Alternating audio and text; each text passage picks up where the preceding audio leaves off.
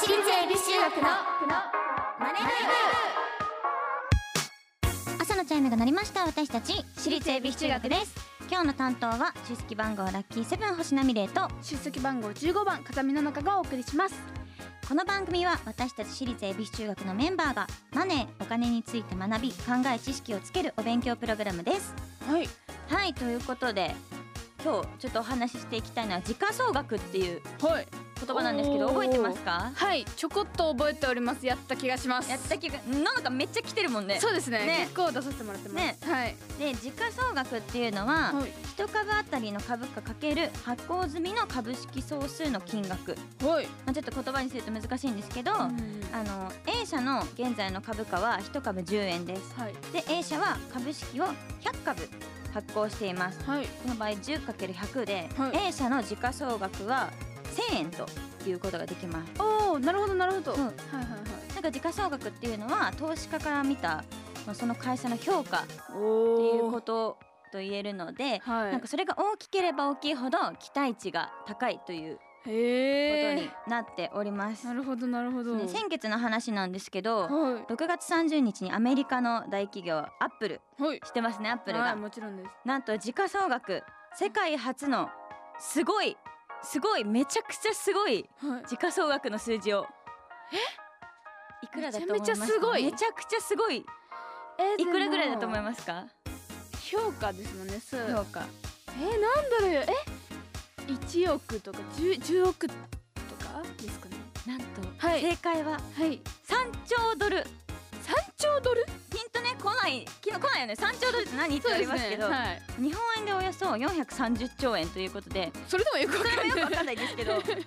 あね日本の企業の最高と言われてるトヨタはトヨタ自動車のおよそ11倍11めちゃくちゃすごいよね倍うわすごい数字ですねさすがみんな使ってるからねアップルねそうですねまあでもこう例えばあじゃあめちゃくちゃ上がったからじゃあアップルの株買っとけばいいっていう問題でもないらしくてあですねそうなんですそかうそうそうなんかですまあね期待値は高まってますけどこのようなニュースが出たからといって慌てて買ってはいけないよというのがはい今日お勉強することですねはいやっぱこうめちゃくちゃ上がってる時もあればまあ下がっちゃう時もあるしだあからなんか短期で考えちゃうとリスクがあるのでね皆さん長期でしっかり運用していくのが資産を作る上で重要ですゆっくりはい考えて投資してみてくださいー大切ですねはい。毎回ねお題を決めて予習メンバーが先生となってお勉強していきます本日のテーマはお金の資格って何があるのそしてこのマネ部でお金をお勉強していつかは自分たちで事業計画まで立てられるようになりましょう番組ではメッセージをお待ちしていますメンバーと一緒に学びたいお金にまつわる疑問質問をお待ちしておりますラジオ日経エビチューマネブホームページメッセージフォームからまたツイッターハッシュタグエビチューマネブでお待ちしていますそれでは私立恵比寿中学のマネ部今日も始めていきましょうののか修行の挨拶をお願いします起立気をつけ礼私立恵比寿中学のマネ部この番組は東京証券取引所の協力でお送りしますアリとキリギリス諸君海が綺麗だなおやキリギリスくんじゃないかアリ課長ご無沙汰しております課長はやめてくれよもう僕は引退したんだからだが現役時代から資産形成を続けていたので日々の暮らしに不自由はしていないんです私もファイヤーしたつもりでしたが今は起業の道を選び社員たちと一緒に上場を目指して頑張ってますお互い頑張ってきたんだねなんだあれは JPX マネブラボ役立つお金の情報がいっぱい社員の研修に使えますねここんなサイトがあるなんてお金のこと投資のことまずはここから総合金融経済教育ポータルサイト JPX マネブラボ投資に関する最終決定はご自身の判断でなさいますようお願いします東京証券取引所私立恵比寿中学のマネ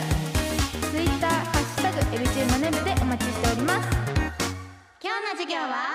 お金の資格って何があるのガラガラガラガラ星名先生が授業を始めますえー、っとおおしっかり勉強してるじゃないですかさすが風見さんは優秀ですね A さんは今夜の夕食の食材を買うためにスーパーに行きました A さんのお財布の中には1000円が入っています数学やってるのかなんお金の勉強かな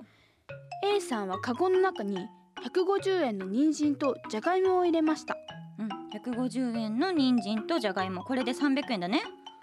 200円の玉ねぎと 100g あたり150円のお肉も 200g カゴの中に入れましたと300円に200円を足して500円でそこから 100g で150円だから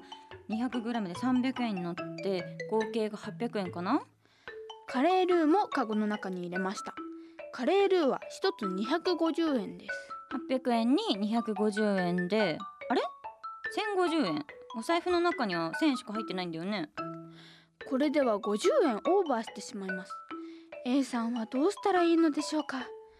うーん難しいなあなるほどこれはね単純な数字の計算ではないようですねこのままではどうしようもできない状況の中どうしたらいいのか論理的に考える必要があって絶対的な答えのない中非常に生徒の思考を A さんは今夜の夕食を肉じゃがにしようとしていますそれ答えはそれだうーん難しい難しくありません答えは簡単です星野先生気づくの遅い 答えは肉じゃがを作るのにカレールーは必要ないのでさっさとカゴから出して元の場所に戻しましょうですなるほど肉じゃが作るのにカレールーって必要ないんですねえそこですか勉強になりましたそこかいまあとりあえず勉強になってよかったですけどはいここで重要なことは無駄なものを買わないようにすることですはい、お金を正しく使うには正しい知識が必要となってきていますうんうん、はいところでねお金の勉強と聞くとどのようなことをイメージしますかえー、なんだろう節約とかどうやったらどどこあー確かにセール品とかいろいろ買って節約してみたいうんうんなうんこうんとですかね、私はわかるわかるわかるうんまあお小遣いとかはあお小遣い確かに私お小遣いです毎そうなん月だもらって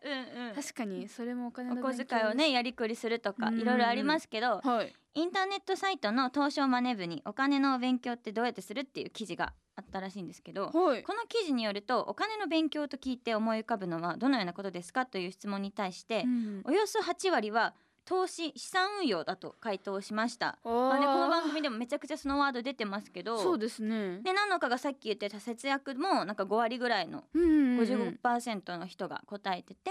はいまあ、あとは保険とか副業転職うん税金あと資格っていうのもおあーりましてあとは、まあ、か結婚とか子育て住宅所得不動産車とかちょっとお金がねうんかかりそうなものだったりとかはいもあったりしましてどれもねお金に関係する重要なキーワードが並んでいます。はいはい、さっき言った資格なんですけど資格に関しては29%とおよそ3割程度ではいより実践的な内容に関心が高まっていると言えそうと記事には書かれていましたがはい東証マネ部のお金に関する資格のお勉強はしていますかという他の記事によるとうんお金に関する資格で取得してみたいのはどれですかという質問に対してはファイナンシャルプランナーとの回答が44%で最も多い結果となりました。はいまあ確かに聞かれるとそうなりますねよねそのイメージがあるよね。はいなんかあとは簿記とかお公お認会計士税理士とか、はいはい社会保険労務士おなどなどありますけどーはい FP といえばねののかは過去この番組ではい直接 FP の方にいろいろお会いして質問とかしてましたよね。そうなんですよもう本当にいろいろ聞かせてもらって私クレジットカードの正しい使い方とかを教えてもらってすごい勉強になりましたねめちゃめちゃあのいろいろ聞けましえどたうやって使うのが正しいですよね。えなんかあんまり何枚も持つよりみたいな、うんうん。ちゃんと決めて持つとかっていうのですかね使いすぎないようにみたいなね。なるほどなるほど。うんうんうんまあね、そういう感じでファイナンシャルプランナーというのはお金の専門家として夢や目標が叶うようにお金の面でサポートするうん家計のホームドクターのような存在です。ああいいですはい、FP の資格ってね持ってたらちょっと便利そうだしさはいなんかさいろいろ 騙されなさそうな気がしない 確かにちょっとお金怖いですもんねいろいそうろだね確かに自分もあれだし他の人にも教えられますもんねそうだねそうだね、うなんか買い物とかも上手になりそうだしねお金確にかに詳しいとすごいいい FP のね資格取るにはどのような勉強をしなければいけないか想像つきますかなんかもうお金についてっていっぱいありすぎてそうだよねもはやもうどどこから入っていけばいいのかわちょかっんなとい難しいイメージがあるよね、はいということで今日ははい、 FP 資格の教材を持ってきてみましたはい、分厚い分厚いめちゃくちゃ分厚いちょっと中身を見ていきたいと思いますははいいどんなことが書かれてまじゃあすちょっと目次とか見てみます聞いたことある不動産とか、うんね金融資産運用とか聞いたことあありますありますあるよねタックスプランニングって何ですタックスプランタックスとか税金とかのことじゃないあーなるそほうそう所得税とかどわあ結構結構難しそうな内容がずらっとそう並んでるしなんかちょっと気になるのとかありますかこの中で、